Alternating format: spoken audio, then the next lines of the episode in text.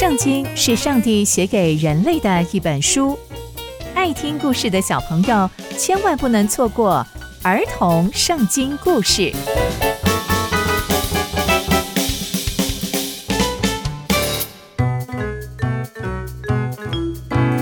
各位亲爱的大朋友、小朋友们，大家好，我是佩珊姐姐。小朋友们，今天佩珊姐姐要跟大家分享的故事是基比亚匪徒的恶行。我们在上一集的故事中知道，利未人在基比亚中遇见了一位友善的老人家接待他们，而且还把他们带到自己的家里面。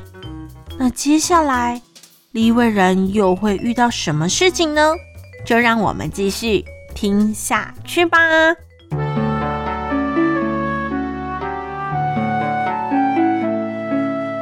就当利未人。和老人家正在家中吃喝快乐的时候，突然有一群基比亚的匪徒，也就是小混混，包围了老人家的房子，并且疯狂的拍门，大喊着：“哎，快把你家的人交出来！我们看到有人进到你家，快点交出来，我们要对他下手了。”这位老人家听到之后就吓到了，连忙跑出来说。兄弟们啊，请你们别做这样的事情好吗？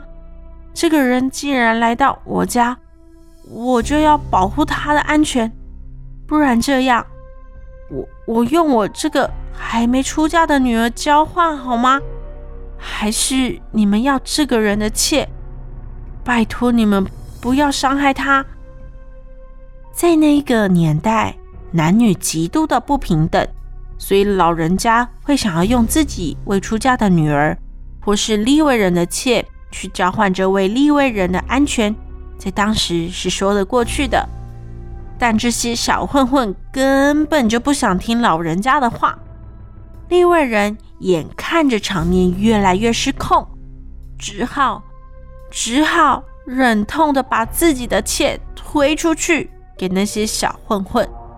那些小混混就欺负利未人的妾，直到天亮，他们才善罢甘休。利未人早上起床的时候，看见伤痕累累的妾瘫趴在门口，已经奄奄一息了。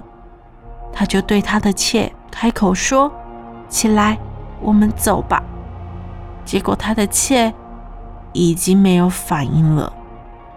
于是。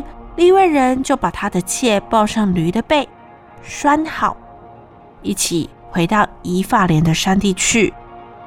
而利未人也把他的遭遇和他太太的死告诉了以色列十二支派。所有知道的人都说，从来没有发生过这么可怕的事情。我们要一起来讨论看看，要怎么处理这件事情吧。